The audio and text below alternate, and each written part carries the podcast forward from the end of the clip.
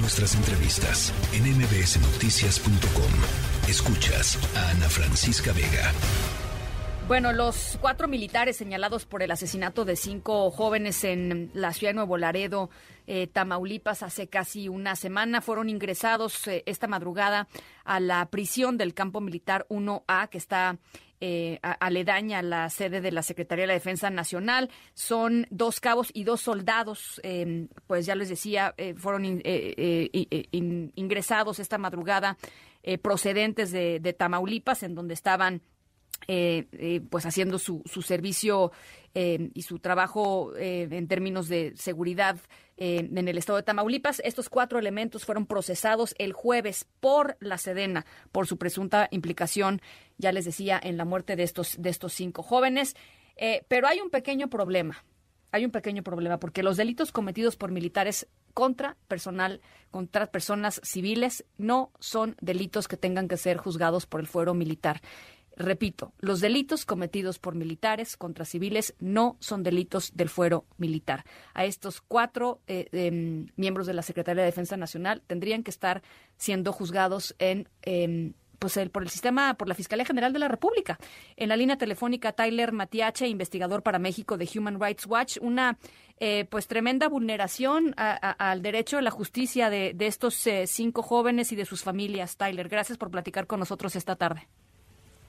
Gracias a ti. Este, así es, pues em, en, en, México hay una larga historia de em, el uso del sistema eh, militar de justicia para procurar impunidad, pues cuando soldados cometen abusos em, y desde 2014 la ley dice que cuando un civil es la víctima de un delito, ese delito tiene que ser investigado y enjuiciado en este o sea por autoridades civiles y, en, tribunales ordinarios. Eh, el problema ahí es que eh, según como quedó esa reforma pueden pasar procesos paralelos podríamos decir. Sí. Eh, y en este caso estos cuatro eh, soldados han sido eh, acusados de desobediencia, eh, que sí es un delito militar. O sea, no han sido vinculados a proceso por...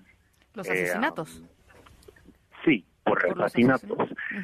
pero lo que muchas veces sucede en estos casos es, porque hay los dos procesos paralelos, la justicia de la Sedena es quien tiene a, los cuatro soldados, es quien eh, ha recibido los testimonios de ellos, es quien ha tenido todas las evidencias, quien ha tenido acceso a la escena del crimen. Claro.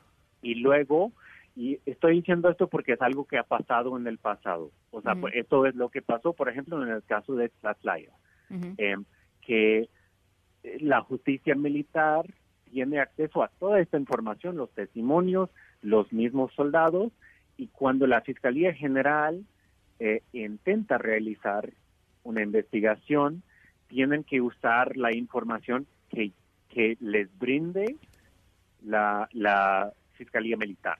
Claro. Eh, eh, podría ser ahí puede haber pues manipulaciones de todo tipo, ¿no?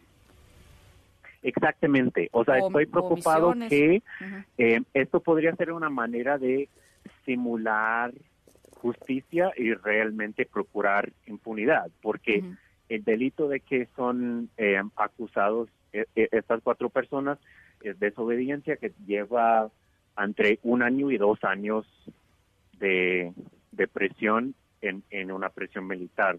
Es algo completamente diferente a... Un asesinato. Sí. Eh, a, ver, y yo, eh, eso por un lado. Y por el otro lado, eh, me, quedó absolutamente claro con los videos que vimos de lo sucedido al día siguiente de los asesinatos, en donde los, las familias y, personas, amigos de, los, de estos jóvenes fueron a reclamar y se, hicieron, digamos, ahí hubo una, una pelea entre, entre ellos y, los militares. Que pues básicamente no hay ningún protocolo de por parte de los militares para lidiar con una situación total y absolutamente del ámbito civil, del ámbito de la seguridad pública. Y ahí es cuando te das cuenta lo fundamental que es que cuenten con, con la capacitación para hacerlo, eh, si es que están en, labores de seguridad pública, y del tremendo engaño que es eh, la narrativa de que, por supuesto, están entrenados para lidiar con la seguridad pública, porque no es cierto.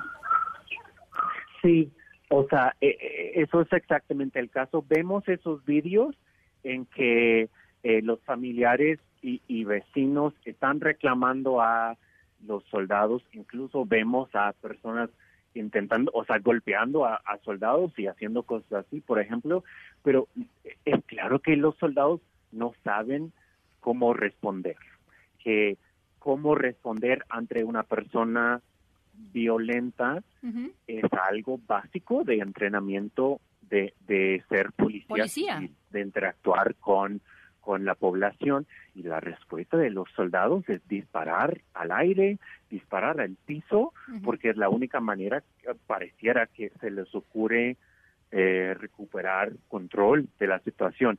Es decepcionante porque tenemos ya 15, 20 años de esta narrativa de los soldados profesionales capacitados son tan profesionales y capacitados más que los policías y, yo no vi en ese vídeo eh, soldados profesionales ni capacitados para nada.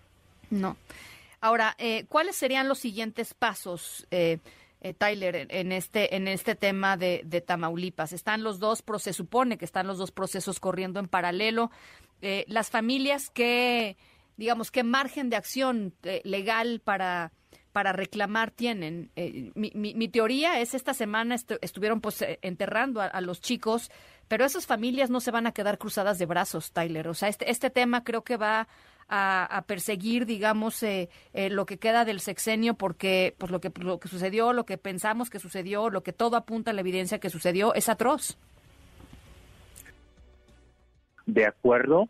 Um, queda una gran pregunta en este momento porque eh, justamente ni la Sedena ni la Fiscalía ha pronunciado eh, claramente sobre lo que está pasando. O sea, se ha reportado desde ayer que eh, vincularon a, proceso esos cuatro soldados en la justicia militar.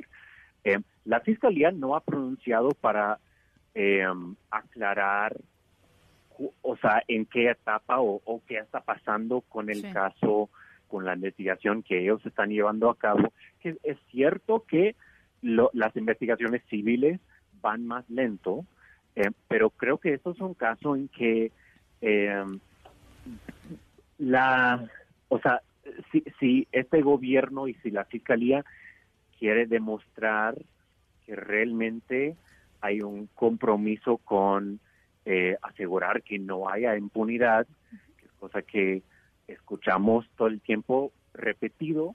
Em, e, es, crucial que se lleve a cabo una investigación eh, independiente en la fiscalía y que la fiscalía tenga acceso a toda la información, toda la evidencia y que pueda hablar directamente con los soldados que están se supone ahora en una presión militar. Eh, y si la Sedena quiere demostrar que eh, tiene también un, compromiso con eh, procurar justicia, los mandos en la Sedena tienen que hacer un compromiso de colaborar con la investigación de las autoridades civiles. Bueno, pues eh, estaremos eh, muy, muy, pendientes de, del caso, del seguimiento que se le pueda dar y gracias eh, por lo pronto por esta importante lectura, Tyler.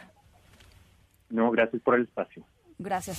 La tercera de MBS Noticias.